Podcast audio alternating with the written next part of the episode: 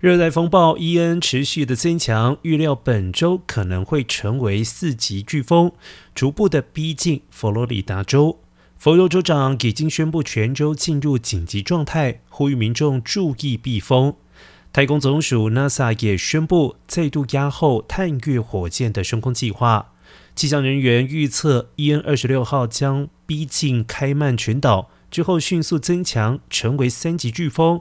二十七号抵达古巴，并且在墨西哥湾上空进一步成为四级飓风。根据欧洲的推算模型显示，伊恩可能二十九号早上于坦帕市附近登陆，但美国的模型则是显示伊恩较有可能三十号早上于彭萨科拉附近登陆。